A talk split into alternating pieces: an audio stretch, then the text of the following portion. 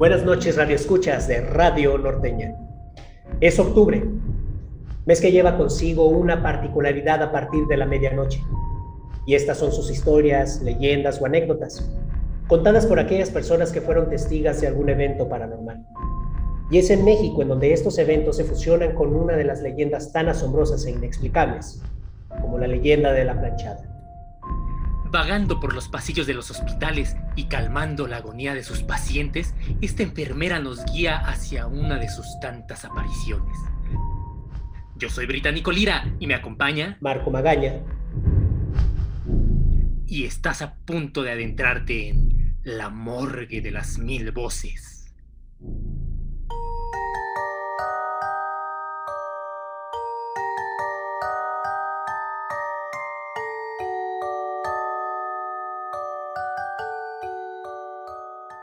Esta noche nos acompañarán a escuchar uno de los tantos relatos de la famosa Eulalia, conocida por la mayoría como la planchada, la mujer que vaga por los pasillos de los hospitales atendiendo a sus pacientes.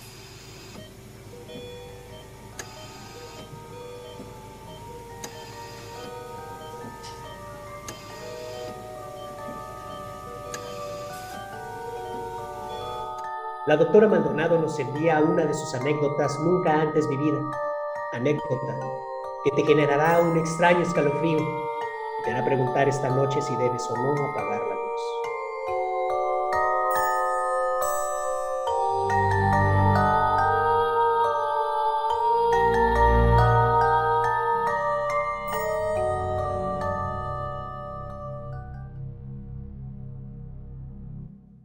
Como sabemos, el hospital es un lugar donde mucha gente muere, más que en cualquier otro lugar. El hospital es un lugar lleno de sufrimiento y enfermedades.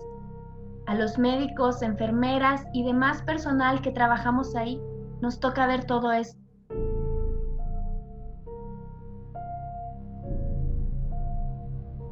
Si bien hay cosas bonitas como los nacimientos y operaciones exitosas, la muerte es inevitable en la vida hospitalaria.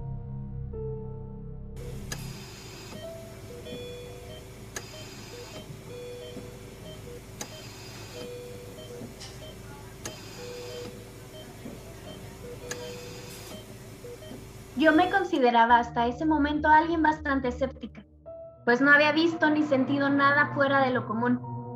Yo no había visto espíritus, fantasmas ni nada que se le acercara. Siempre había pensado que el hospital era el lugar con más dolor y muertes traumáticas. Y al no haber experimentado nada paranormal en un lugar así, entonces lo demás no existía.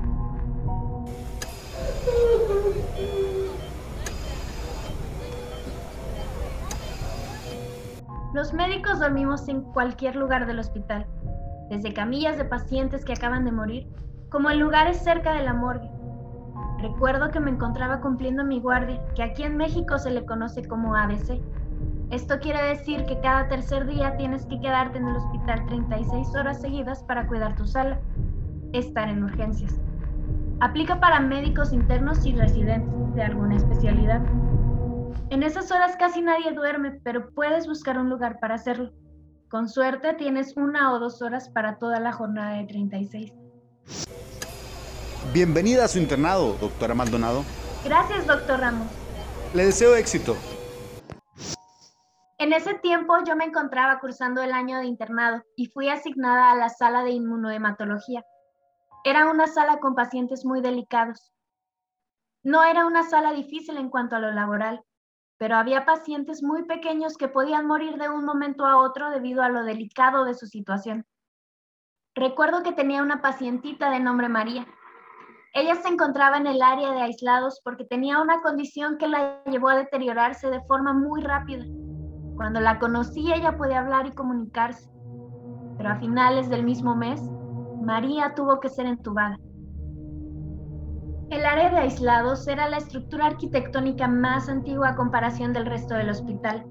Le pregunté a una enfermera y ella me respondió que fue la primer sala que se construyó en los años 30, cosa que me sorprendió porque era en esa sala donde buscaba espacios para dormir. No le di mayor importancia si estamos hablando de sucesos paranormales. Esa misma noche hice revisión de rutina con todos los pacientes de la sala y obviamente había revisado a María. Estaba lista para escribir mis notas de evolución para que éstas fueran analizadas al día siguiente por el médico residente. Terminé cerca de las 2 de la mañana. Por aquellas fechas me encontraba próxima a presentar exámenes y decidí ponerme a estudiar. Habían pasado no menos de 10 minutos cuando sentí un cansancio extremo y decidí buscar un espacio para dormir y poder reponer energía. Encontré una habitación muy cercana a la de María. Aproveché y pasé por los pacientes nuevamente solo para ver que todo estuviera en orden. Y así fue. Todos estaban estables.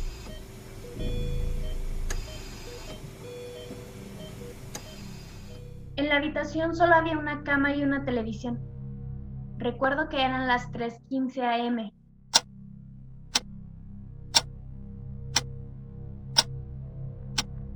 y comencé a sentir un frío terrible y sentí que la cama se movía muy fuerte. Pensé que era un temblor.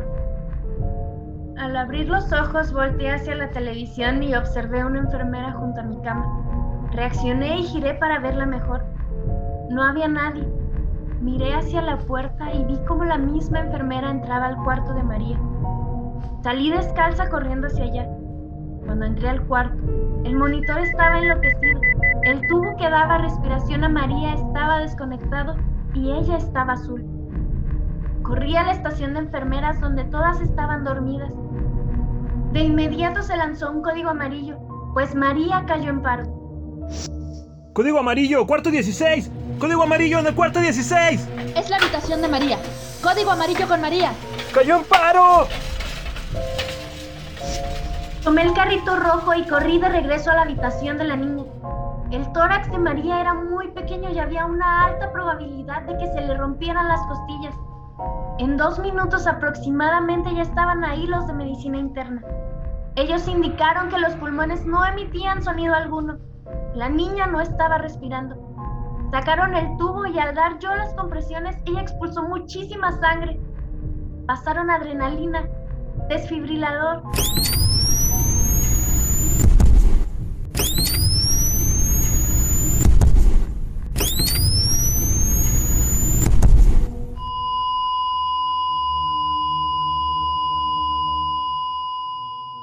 y se hizo todo lo posible, pero María no sobrevivió. No se pudo hacer nada. Después de toda la adrenalina, al fin pude pensar en esa enfermera. Solo recuerdo que su ropa no era de esta época. Una enfermera había comentado que ella había checado a María diez minutos antes y todo estaba bien. Todo estaba anotado en la bitácora. Nadie explica cómo pudo suceder algo así.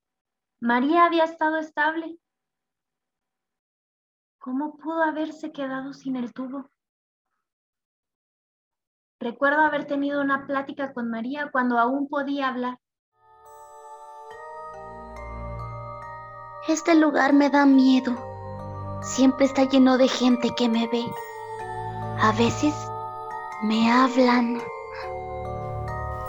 ven con nosotros. Pronto vendrás, niña.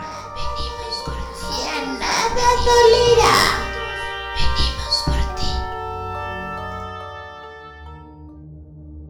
También me contó que la enfermera Eulalia le decía que no les tuviera miedo, que todo iba a estar bien y que ella siempre la iba a cuidar. Sinceramente yo no le creía a la niña. Pensaba que era parte de su imaginación por el estrés de estar en aislamiento. Además, no conocía a ninguna enfermera con ese nombre en el hospital. Después de reflexionar todo lo que viví esa noche, solo puedo creer que sí existe algo más allá de este plano. Y me duele no haberle creído a María en vida.